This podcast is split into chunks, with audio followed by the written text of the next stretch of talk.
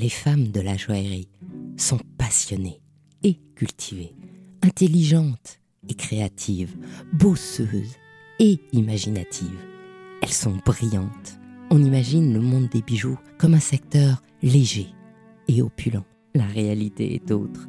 C'est un monde qui exige l'excellence dans tous les domaines, un monde de travail acharné, des artisans d'art aux mains de fées aux groupes internationaux à la puissance supranationale.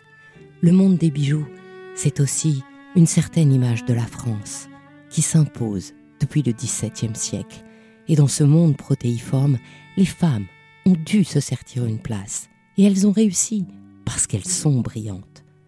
Dans ce podcast, Brillante, je vous fais découvrir non pas l'envers du décor, mais la réalité du monde joaillier au féminin en interviewant les femmes de la joaillerie. À chaque fois, je leur demande un conseil pour une jeune femme qui serait tentée par ce monde où le scintillement de vitrine cache l'exigence du travail et de l'investissement personnel, pour que la prochaine génération se prépare ainsi à devenir brillante. Dans cette émission, je reçois aujourd'hui une femme brillante, Flavie Paris, la joaillère qui a créé avec le street artiste Le Diamantaire une collection particulière vraiment symbolique à collectionner d'urgence. Flavie, comment on devient Flavie Paris? Comment on devient une joaillère Comment devient Flavie Donc c'est un parcours un petit peu euh, atypique et en même temps qui a beaucoup de sens, puisqu'en fait j'ai d'abord un bac littéraire pour remonter un petit peu, un petit peu loin, et ensuite j'ai fait des, études d'histoire de l'art et archéologie à la Sorbonne Paris 4. Avant cela, je voulais faire un CAP de joaillerie puisque j'ai toujours été passionnée de bijoux, mais mes parents à l'époque souhaitaient que je prenne une voie un peu plus euh, royale, on va dire, puisque le CAP à l'époque était euh, assez mésestimé. Donc une fois que j'ai eu mes, mon master, licence et master d'histoire de l'art, je suis euh, retournée à mes envies, donc la joaillerie. Et donc là, à l'époque, lorsque j'étais à la Sorbonne, j'étais hôtesse d'accueil pour euh, gagner un petit peu d'argent.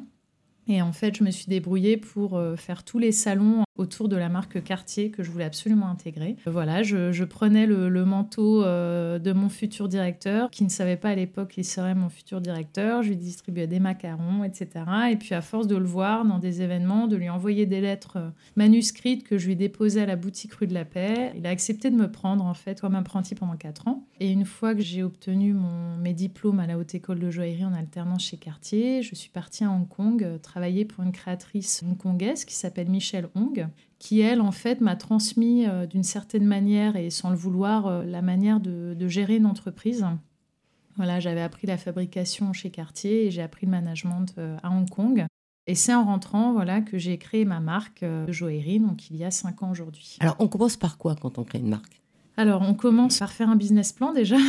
c'est le, tout début, faire un business plan, un petit peu un, schéma financier de, de, son entreprise ou de ce qu'on souhaiterait qu'elle soit en fait. Voilà, on essaie de voir euh, quels sont les risques, quels sont les enjeux, quel est l'apport que l'on a à ce moment-là. On s'entoure d'un comptable, euh, on crée des statuts, on crée une entreprise mais au, sens vraiment figuré du terme, hein, c'est-à-dire on va à la chambre de métier, on remplit les documents nécessaires et puis on se lance. Et une fois qu'on a fait tout ça, ben, on, commence à fabriquer des collections, des modèles. Et puis après, voilà, c'est le début de l'aventure, puisque de toute manière, chaque entreprise est différente, chaque marque aussi, chaque chef d'entreprise est différent. Donc après, c'est chaque jour euh, faire face à des imprévus, des plaisirs, des rencontres, des coups durs. Euh, voilà, donc c'est après, c'est au jour le jour, c'est au quotidien. Et puis à un moment donné, ça devient pas, euh, c'est plus au jour le jour, c'est au mois le mois. Et puis après, c'est parti, quoi.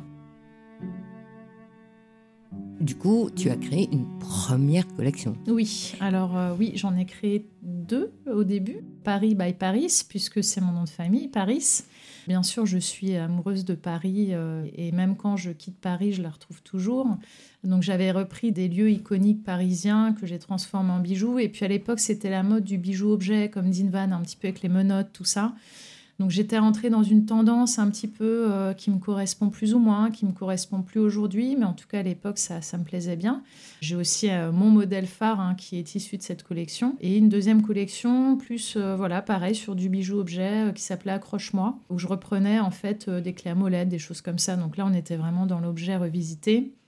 Et aujourd'hui, je, je, ne travaille plus du tout sous forme de collection. J'ai complètement changé ma manière de, de travailler depuis. C'est-à-dire, quand, quand tu fais plus de collection, tu fais quoi? Que des pièces uniques, que des commandes C'est quoi? Oui, alors en fait, déjà, je fais beaucoup de sur-mesure hein, depuis le début. Donc, euh, c'est vrai que les clients viennent me voir avec un budget, je leur fais des dessins et je fabrique euh, bien sûr le, le souhait hein, qu'ils désirent. Donc, en fait, euh, je sors vraiment de, de, mon style, même si mes mains font le bijou. Donc, il y a quand même une touche qui relie tous ces bijoux. Mais simplement, je m'impose plus en fait, puisque moi déjà, euh, j'ai toujours voulu donc créer une identité, c'est très important, c'est essentiel, mais ne pas m'enfermer dans un style, puisqu'en fait, on évolue constamment. Et un bijou que j'ai fait il y a cinq ans, parfois, euh, je l'aime plus, euh, j'ai envie d'autre chose.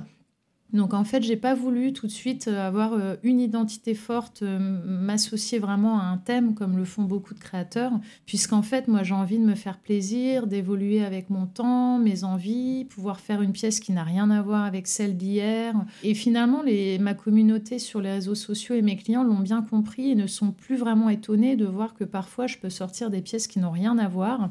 Il y a quand même un thème commun, il y a des thèmes communs mais je ne m'impose plus une collection par an ou deux par an comme en fait euh, on devrait le faire euh, dans le marketing normalement. Euh, voilà, je sors des pièces qui me font plaisir, donc c'est de la pièce unique, j'en sors à peu près une par mois, une bonne dizaine par an. Moi, quand je regarde bah, sur Instagram, évidemment, comme tout le monde, j'ai vu quand même deux directions, non trois. La première direction, c'est des bijoux très inspirés, des tendances ancestrales, des pensées ancestrales venues d'ailleurs, avec euh, l'Égypte, avec l'Inde, qui vient peut-être de tes voyages. Mhm. Après, il y a une tendance très épurée qui travaille toujours sur le fond de sa pensée, comme cette bague avec la pyramide inversée et le diamant à l'envers. Mhm. Donc très graphique, très inspiré. Et après, c'est pas une tendance, mais c'est vers l'objet, c'est-à-dire tu fais des accroches-oreilles, des, des, choses qu'on ne mettrait pas automatiquement en joaillerie. Voilà. Mhm. Donc moi, je vois ces trois sujet. Est-ce que tu es d'accord avec ça ou, pas? Oui, complètement, Anne. Euh, je te rejoins là-dessus. C'est effectivement, euh, tu as bien compris le fil de ma marque et de mes inspirations. C'est effectivement, donc, comme tu le dis, euh, vraiment tout ce qui se rattache un petit peu à la magie, au mythe de culture, en fait, qui nous échappent et qui, nous, du coup, nous font rêver, qui nous font voyager. Et en plus, des cultures tellement anciennes, mais tellement contemporaines à la fois, que c'est vraiment constamment une découverte au niveau du style mais aussi de la signification de l'objet qui m'intéresse énormément. Sachant qu'en plus, euh, aujourd'hui, en joaillerie, on utilise une technique, la fonte à cire perdue, qui déjà était utilisée par les Égyptiens de l'Antiquité. Donc, pour te dire en fait qu'effectivement, euh, il y avait une grande modernité à ces époques-là déjà. Et puis, effectivement, voilà, comme tu disais, le côté très épuré. Alors, moi, c'est vrai que c'est très géométrique ce que je fais. Parfois, je vais sortir une pièce avec plein de chichis, des belles pierres, etc. Mais je reviens quand même toujours à des choses assez épurées et c'est ce qui fonctionne en fait, euh, c'est ce que les gens qui me suivent aiment finalement. C'est la grande surprise dans peu de choses. Et c'est vrai que finalement, parfois, je passe euh, des heures à faire, euh, des jours à faire un modèle et je me dis, oh là là, c'est waouh, etc. Et puis alors, la réception est, bien, mais pas du tout à la hauteur de ce que j'imaginais. Et puis parfois, j'ai un modèle comme ça, c'est une évidence, c'est en 2-3 heures, je sors le, modèle. Et puis finalement, là, ça va avoir un succès fou parce qu'en fait, c'est quelque chose qui est moins réfléchi, qui sort vraiment de moi. Et en fait, il y a, une, je pense, une espèce de pudeur en fait du créateur qui n'a pas cherché à, en faire trop et à se retourner la tête pendant des heures pour essayer d'épater son, son, auditoire. Et en fait, du coup, c'est vrai que dans, le, dans les choses très simples, je pense que les gens me comprennent vraiment et voient qui je suis, en fait. Puisqu'en montrant peu de choses, on montre euh, finalement beaucoup, beaucoup d'aspects de sa personnalité.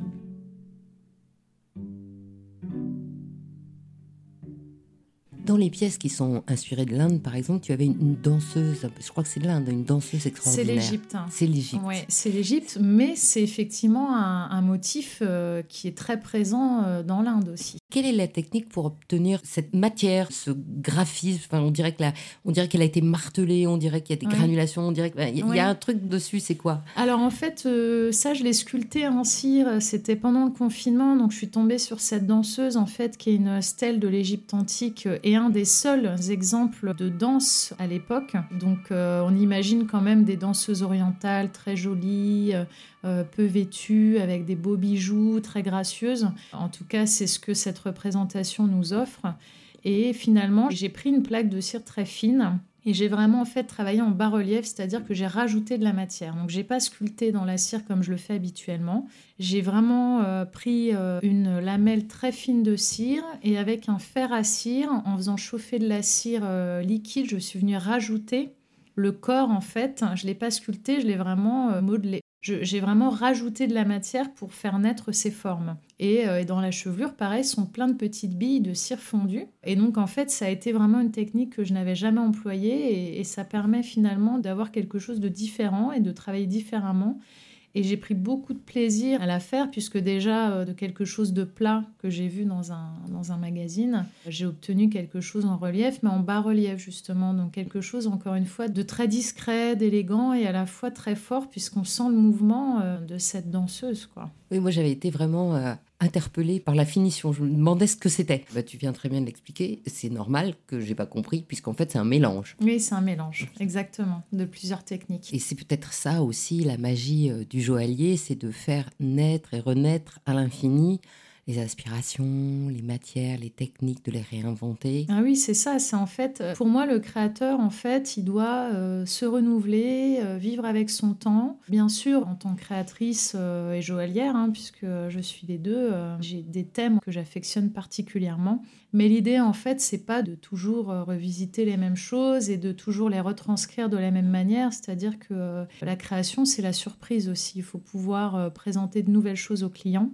et aux personnes qui nous suivent, qui nous soutiennent, qui aiment notre travail, c'est en fait euh, sortir un petit peu de ces schémas habituels et puis tester de nouvelles choses. Et puis ne pas avoir peur que ça ne plaise pas. Il faut savoir aussi s'écouter soi-même, puisque de toute manière, euh, moi dans mon cas, en tout cas, je, fabrique moi-même mes bijoux. Donc euh, c'est ça aussi la chance que j'ai, c'est que je peux m'amuser moi tester de faire quelque chose. Et puis soit j'aime et là je me dis bon c'est bon il y a quelque chose et, j'y vais et je le présente. Soit effectivement je teste et puis finalement ça fonctionne pas et puis après ça refonctionne. Euh, là par exemple récemment j'ai sorti une bague euh, un modèle qui s'appelle euh, Hatshepsut qui plaît énormément. Et en fait, cette cire, je l'ai faite il y a une dizaine d'années. Et il y a trois mois, je cherchais un, diamant en fait dans mon coffre. Je ne le trouvais pas et j'ai retrouvé cette boîte que j'ai ouverte. Je ne savais pas ce qu'il y avait dedans. J'ai trouvé plein de cires. Et je suis tombée sur cette cire qui finalement est un design on ne peut plus simple. Il y a, très peu de choses dans cette bague et j'ai vu cette cire, je me suis dit ah mais ça c'est évident, là faut que je, vais faire fondre cette bague et les gens l'adorent quoi. Et pourtant c'est un truc qui traîne euh, dans les tiroirs depuis des années. Et il y a, des années si je l'ai pas fondu, c'est que pour moi c'était pas au point. Ça correspondait pas à ce que j'aimais en fait.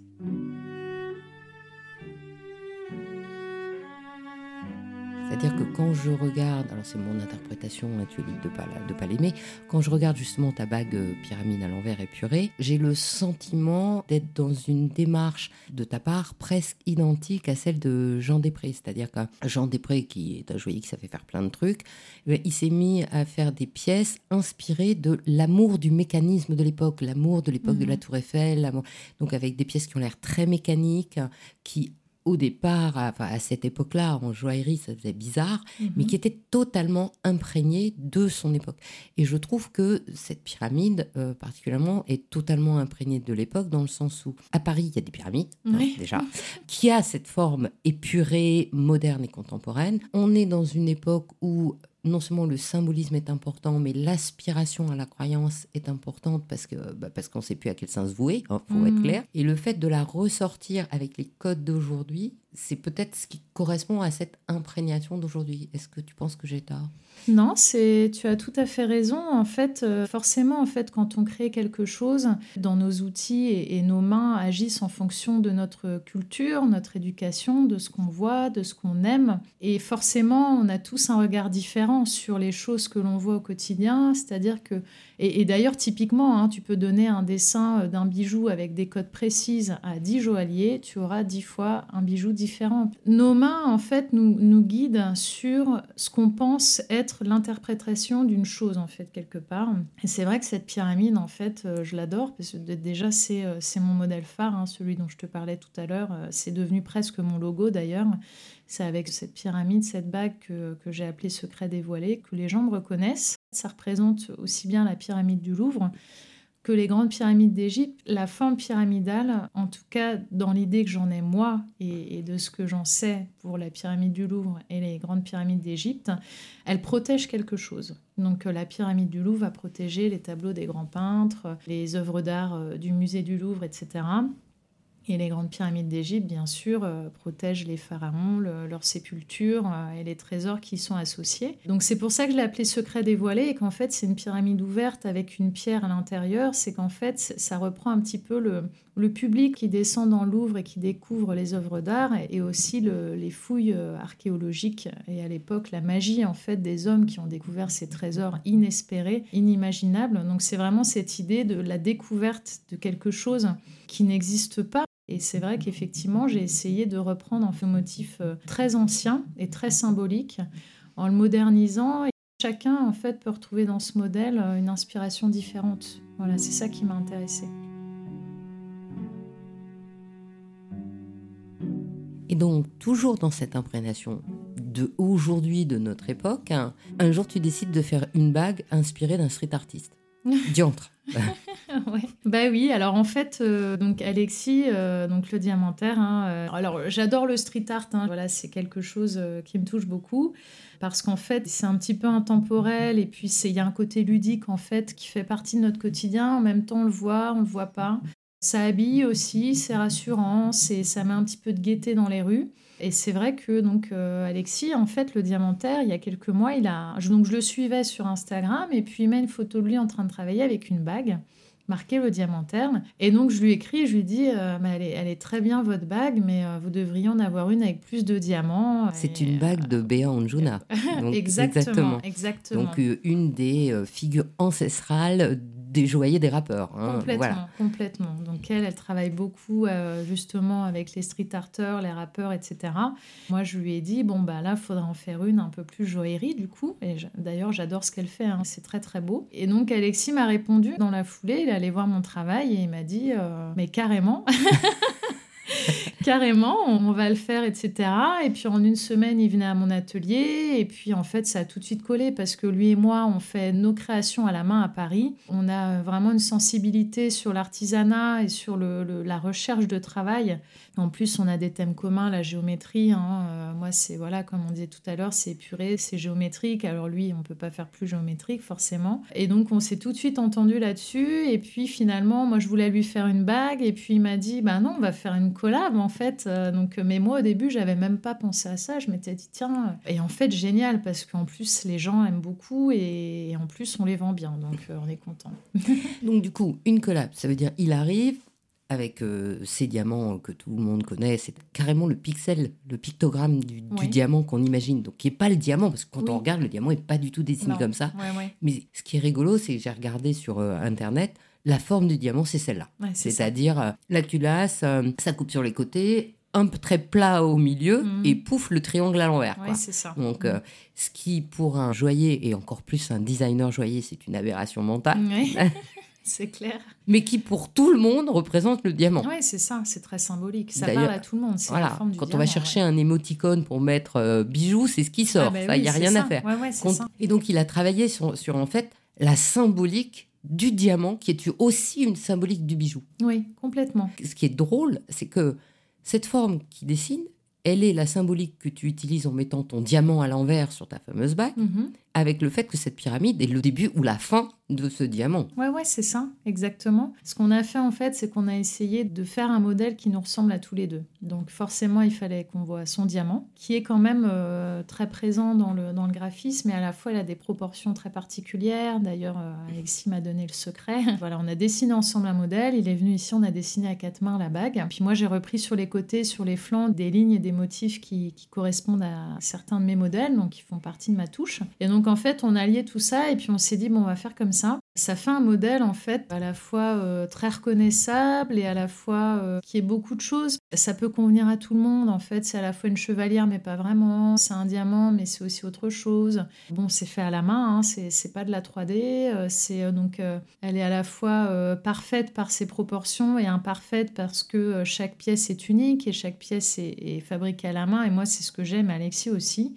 Donc finalement, on s'est vraiment retrouvé dans ce projet et euh, on s'est dit qu'il y en aurait d'autres, hein, des projets. Justement, ça ne devait pas être si facile que ça à dessiner parce que son diamant à lui est plat, complètement Mhm. plat pour le coup, et par définition, une bague, bah, c'est pas plat. Ouais, ouais, c'est ça. Bah, c'est, oui, c'était pas évident. Alors, euh, c'est pour le pendentif. On a fait quelque chose de très plat parce qu'à un moment donné, il fallait aussi retrouver vraiment sa, touche de quelque chose de vraiment très épuré, sans chichi. Voilà, c'est le diamant, c'est comme ça. Et pour la bague, effectivement, on n'allait pas faire le diamant avec un anneau soudé ou alors, effectivement, il a aucun intérêt à faire ça avec moi. Euh, voilà, il peut le faire tout seul.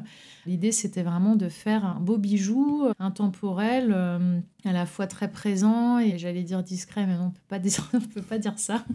Fallait trouver dans volume, dans- du volume dans le plat, mais ça, c'est ce que je fais un petit peu depuis toujours aussi, donc ça n'a pas été un exercice très compliqué. C'est que finalement, moi, je mets du volume dans des choses très épurées, et puis comme je travaille beaucoup sur l'Antiquité, je pars de bas-reliefs ou de dessins, ou même de photos que je retranscris en volume, donc ça, c'est un exercice que je connais très bien finalement. Voilà, donc c'était assez évident pour moi. Et alors, le choix de l'emplacement des diamants, parce que tu aurais très bien pu décider de faire sa forme, de faire un corps de bague bien galbé et de faire le tour, comme ces tours, le tour euh, avec un petit certi euh, machin. Mhm. Donc peut-être que ça aurait pas été du, du flavier, mais ça aurait aussi été une possibilité. Ah, bien sûr. Bah, en fait, euh, si tu veux, on a fait pas mal de dessins hein, euh, qui n'ont rien à voir les uns les autres d'ailleurs. C'est vraiment Alexis qui a donné la direction sur ce design euh, où on s'est dit, bon là c'est comme ça, on, on a regardé ensemble les dessins. En fait, ce jour-là, ce matin-là, c'était comme ça, mais le lendemain ou la veille, ça aurait pu être complètement autre chose. hein. C'est en fait, c'est ça le jeu de la création, ça correspond aussi à une humeur, à une envie quotidienne. Tout est dans le mouvement tout le temps, tout peut changer. Rien n'est figé, mais à un moment donné, ça se fige à un instant où on se dit c'est ça. Mais effectivement, on, pourrait- on aurait pu continuer à réfléchir. Et même moi, quand je crée un bijou, parfois je, fais des choses et puis je continue et ça devient complètement autre chose. Parfois je m'arrête et j'aurais pas dû. Parfois voilà, mais à un moment donné, c'est évident. Donc là, ça a été évident, ça a été ce modèle. Mais effectivement, euh, si on refait d'autres modèles, ça pourrait être complètement autre chose parce que de toute manière, on le fait. C'était pas du tout un projet financier. On l'a fait vraiment pour le fun, en se disant, bon, on va essayer de faire ça. On ne savait pas du tout quelle serait la réception du public. Elle a été très bonne. On s'est dit, on va s'amuser. Quand on part du principe que c'est pas un coup marketing et que c'est vraiment s'amuser et se faire plaisir, l'enjeu n'est pas le même. Et là, on s'est arrêté sur ce modèle. Et donc, quand tu dis la réception du public est, bonne, ça veut dire que concrètement, on te le commande à toi, on le commande à lui, on fait quoi On va où? Alors, c'est un peu des deux. Donc, moi, j'ai traîné à mettre sur mon site internet. Alexis m'a un petit peu euh, demandé de le faire récemment. Lui est mieux organisé que moi pour ça. Et puis, du coup, me- on est contactés tous les deux. Euh, je dirais que c'est euh, sa communauté quand même qui passe le cap. Moi, j'ai pas mal de demandes. J'ai vendu quelques modèles, mais Alexis, Aujourd'hui, on a vendu plus. Et c'est vrai qu'on pensait pas, en fait, puisque moi, j'ai une clientèle euh, quand même haut de gamme. Les gens sont habitués à m'acheter des bijoux chers. Et Alexis, euh, du coup, on s'était dit que ça serait peut-être plus ma clientèle qui a l'habitude d'acheter de l'or, des diamants, des choses précieuses qui craqueraient sur ces modèles. Et à la grande surprise, non, vraiment, Alexis a, une belle clientèle qui, euh, en fait, des gens qui adorent son travail, qui l'aiment, qui le suivent et qui ont envie de, de, de s'offrir ce bijou. En plus, c'est de la série limitée. Donc, euh, voilà. Parce que du coup, c'est vrai que pour eux, c'est une révolution. C'est-à-dire que toi, tu as l'habitude de gens qui achètent de l'or, donc qui savent le prix d'un bijou. Oui, c'est ça. Et, et lui, il a l'habitude d'une clientèle qui peut quand même s'offrir un diamant, donc en miroir tagué, euh, etc., Ouais. mais signé le diamantaire. Mais c'est vrai qu'effectivement, euh, surtout qu'en plus, on en vend en or et le modèle en or est à 4900 euros. Euh, Alors, le modèle tout pavé, il est à 7000 et quelques, mais effectivement, euh, et même en argent à 1200 euros euh, avec des pierres précieuses, euh, on la vend bien aussi. Après, je pense que les gens ont compris le travail qu'il y a derrière. C'est du bijou, comme tu disais tout à l'heure, ça sera du collector en fait, puisqu'il n'y en aura pas des tonnes. Et puis, c'est quelque chose qui va pas se démoder non plus. Les gens le comprennent bien, c'est une forme assez universelle. Ça correspond bien au- à nos tra- travaux à tous les deux. Et, euh, et donc, ça a séduit quand même pas mal euh, les gens. Oui, surtout que bah, c'est un bijou parfaitement à genre, pour le coup. Oui, complètement. Ça va aux jeunes filles de 18 ans comme euh, aux dames plus âgées, aux rappeurs, aussi à, à la jeune femme qui est en tailleur, euh, qui a envie d'un petit côté rock. Euh, franchement, ça va Et aux euh, monsieur à aussi. tout le monde. Et aux monsieur, ça va vraiment à tout le monde. Et en faisant ça, ce qui est rigolo, enfin de, de mon point de vue, c'est que ça rentre pleinement, alors que c'est dans le bijou précieux, dans le, principe du diamantaire, qui était de mhm. dire je fais descendre dans la rue un bout de luxe en mhm. mettant un miroir de récup tagué façon diamant. Mhm. Et donc transformer le, côté upcycling en art. Et là, on touche euh, le sublime de cette retouche, puisqu'on fait carrément le signe du diamant, du street artiste, non seulement en art, mais en matière précieuse. Parce qu'il y a deux arts dans le sien, le sien plus le tien. Ouais, ouais, c'est ça. C'est ça, c'est qu'en fait, on a, on a transformé son art en quelque chose euh, qui se porte au quotidien et qui devient précieux. Et, Alexis, je pense, avait ce projet depuis un moment de, de transformer en fait euh, son travail, euh, de faire une gamme un peu plus luxe. Et de toute manière, comme rien n'arrive au hasard, moi je pense, hein, ça, ça s'est fait comme ça. Et c'est qu'en fait, on devait, on devait se rencontrer et faire ce, ce cap ensemble. Et euh, moi, ça m'a permis en fait déjà de, faire une collaboration, puisque c'est la première pour moi, et puis humainement surtout de rencontrer quelqu'un qui est vraiment euh, top, parce que parfois on a des gens qui, font de l'art et des artistes, et puis euh, qui sont difficiles d'accès, ou alors c'est voilà, compliqué de, de s'entendre sur le plan en tout cas professionnel et humain. C'est vrai qu'Alexis, à tout point de vue, ça a tout de suite collé. C'est facile en fait, c'est facile de travailler ensemble, on est d'accord, il me fait confiance. Moi aussi, je lui fais confiance, mais c'est vrai qu'il m'a vraiment confié son projet euh, avec une confiance euh, vraiment euh, aveugle. Quoi, hein. Alors, pour ne rien te cacher, je l'ai interviewé. Parce que bon, ça me tentait. il est sympa. Hein. Ah, il est très sympa. Bon, puis il est mignon en plus. donc voilà, ce qui ne gâche rien. voilà, voilà. Du coup, je lui ai posé une petite question, je veux dire, un peu piège. Enfin, bon, tu connaissais léger le piège. Je lui ai dit, je viens d'interviewer Evelyne Possémé de la Galerie des Bijoux, qui m'a donc expliqué que un bijou rentrait euh, au musée quand on parlait par donation et ou qu'il l'achetait. Et donc je lui ai dit, ben, étant donné qu'à mon sens, ce, bijou est un concentré d'art, puisqu'il y a à la fois la joaillerie et le street artiste, est-ce que vous pensez en donner un exemplaire au musée avec, euh, avec donc la bague, un vrai miroir Alexis, une mhm. boîte, je sais pas, enfin quelque chose comme ça, parce que je trouve que dans cette galerie des bijoux, alors je ne sais pas si Evelyne Possémé serait d'accord, hein, on est mhm. d'accord, mais euh, dans cette galerie des bijoux qui a le plus beau des bijoux anciens et le plus nouveau des bijoux contemporains, tant qu'à faire, je trouverais que ça aurait du sens. Peut-être qu'elle ne le sortirait pas maintenant, mais bon. Mhm. Et il m'a répondu, ah bah faut demander à Flavie. Donc je demande à Flavie. Alors ben, je te dirais qu'il faudrait demander à Alexis. non, mais je pense que, euh, écoute, euh, justement, réfléchis à ça en ce moment. Alors, euh, c'est vraiment une idée canon. Hein. Moi, je sais que ce serait vraiment un honneur pour moi d'être dans cette galerie. Et forcément, c'est la récompense hein, du créateur, c'est d'être présenté dans des endroits prestigieux comme celui-là. donc ça, effectivement, c'est une très bonne idée. Et je pense qu'on va, justement, on doit se voir pour faire un petit peu de, com là et de, contacter des gens bientôt. Donc, effectivement, depuis que tu m'en as parlé, c'est un projet hein, qui nous trotte dans la tête, effectivement. Et puis, pensez à la boutique du musée Beaubourg aussi. C'est vrai que c'est euh, le musée d'art contemporain. Ça aurait du sens pour nous deux. Euh, moi, je suis fan d'art contemporain. On est dans l'épure tous les deux. On est dans la géométrie. Euh, le street art, c'est vraiment l'art contemporain par excellence. On ne peut pas faire plus contemporain que ça. Et c'est vrai que, voilà, se retrouver dans des musées qui auraient du sens pour nous deux, je pense que ça serait vraiment un. Ouais, c'est un peu l'objectif euh, joli, en fait, de, de, faire ce genre de projet, quoi. Et en attendant, puisque bon, on est tous euh, astreints à des. Euh, d'abord, les musées sont pas ouverts, on est tous astreints à des choses. Est-ce que on va bientôt avoir un live sur Instagram avec Flavie et le diamantaire? Ah, bah alors justement, très bonne idée. On n'en a pas parlé encore, mais tu vois, le, le fait que tu me demandes, je vais en parler avec Alexis.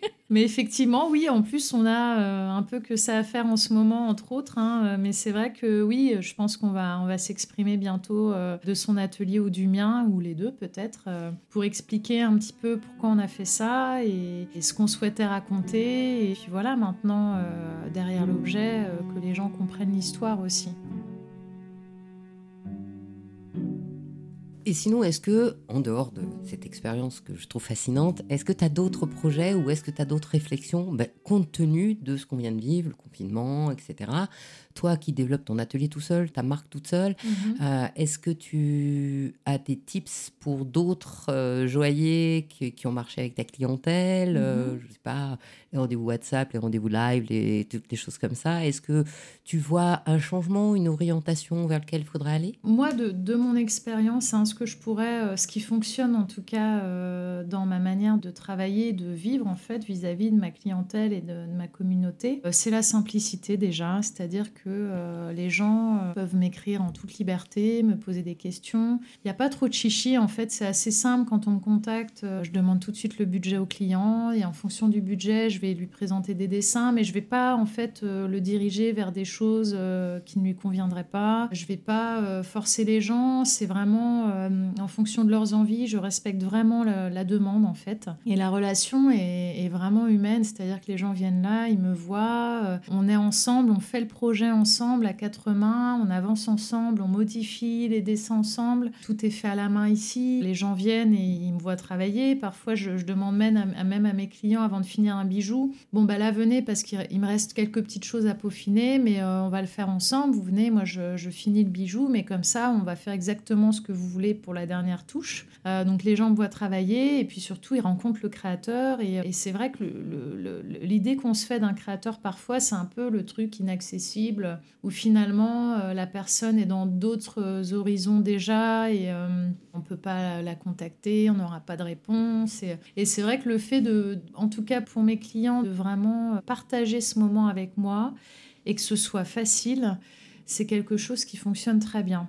Voilà, et puis sinon, bon, ben, la période n'est pas facile, donc euh, effectivement, il faut s'accrocher, il faut euh, y croire surtout. Euh, il faut se renouveler quand on a un petit coup dans le moral, il faut dessiner, penser à autre chose, faire autre chose aussi, c'est important. Pour bien créer, il faut savoir ne plus créer aussi, parce qu'à un moment donné, on est tout le temps la tête dedans, on se rend plus bien compte de ce qu'on veut faire, de, de qui on est, pourquoi on le fait. Donc il faut vraiment savoir faire des breaks aussi, faire autre chose, comme la danse Bollywood par exemple. Donc, euh, Oui, voilà, parce que du coup, tu adores faire de la danse Bollywood. Ouais, ouais, Ouais. Ça, bah, ça, ça fait partie de ce que j'aime en fait, c'est euh, sortir un petit peu du quotidien, euh, parce que moi j'aime bien faire voyager les gens, mais c'est vrai que j'aime bien aussi qu'on me fasse voyager, et c'est vrai que toucher comme ça d'autres cultures par des activités complètement ludiques et, et bienfaisantes, parce qu'en fait on pense à rien, on danse, on, c'est, hyper plaisant, et c'est vrai que ça ressort aussi dans l'énergie qu'on peut donner, quoi. Et si tu avais un conseil ou quelque chose, un message à dire à une jeune femme qui, comme toi, Mhm. à euh, 20 ans, à 15 ans, voudrait dire je veux devenir joaillère, qu'est-ce que tu lui dis? Alors, je lui dis de faire ce qu'elle a envie de faire, d'y croire à fond et euh, de n'écouter que elle-même, euh, même si bien sûr on prend les conseils extérieurs, mais finalement on est quand même tout seul face à, ce qu'on souhaite faire. Et c'est comme ça que ça fonctionne en fait, c'est-à-dire que l'instinct et l'envie nous fera toujours nous dépasser et fera en fait que euh, la réussite est à portée de main, c'est-à-dire suivre ses envies, ne pas se mettre trop de barrières, ne pas se mettre trop de tabous et en fait euh, ne pas euh, penser aux obstacles parce qu'en fait des obstacles on en a tous les jours euh, dans la vie professionnelle et personnelle. De toute manière c'est c'est comme ça. On a des moments de bonheur des moments de doute donc privilégier en tout cas euh, l'instinct et l'envie et, vraiment s'écouter soi-même puis y aller et puis de toute manière quand quelque chose ne fonctionne pas il est toujours possible de rétro-pédaler de faire autre chose et de changer de- d'envie. Ça, beaucoup de gens l'ont dit. Le pire, c'est de ne pas essayer. Donc voilà, faut se lancer, faut essayer. Quand ça fonctionne pas, c'est que c'était peut-être pas le moment. Il y a une question de timing aussi. hein. Moi, j'ai monté mon entreprise à, à 29 ans. Euh, si je l'avais montée à 25 ans, je suis pas sûre que euh, je serais encore euh, à la tête de ma marque. Euh, et puis cinq ans après, euh, ça n'aurait peut-être pas pris non plus. Donc il y a une question de moment. Et ça, le moment, c'est la personne qui le décide. C'est quand on se sent bien et quand on sent, ça y est. Mais ça, en fait, c'est on se lève un matin, on se dit c'est bon, c'est le moment. Et ça, c'est pour dans beaucoup de choses dans la vie de toute manière. Eh bien, merci beaucoup, Flavie. Merci Anne. À bientôt. À bientôt. Merci d'avoir écouté Brillante. Je vous invite à me faire part de vos commentaires, de vos réactions, de vos envies ou de vos questions pour Flavie Paris sur les réseaux sociaux d'Il était une fois le bijou. Je suis Anne Desmarais de Chotan et je donne une voix au bijou chaque dimanche en alternance sur un de mes trois podcasts. Dimanche prochain, je vous retrouve sur le podcast Le bijou comme un bisou. Et la semaine suivante commencera une nouvelle saison du podcast Il était une fois le bijou. Des idées sur le sujet? Ah, c'est une surprise. Je vous donne rendez-vous le 2 mai. Pour ne manquer aucun de nos rendez-vous du dimanche autour du bijou, abonnez-vous à chacun de ces trois podcasts.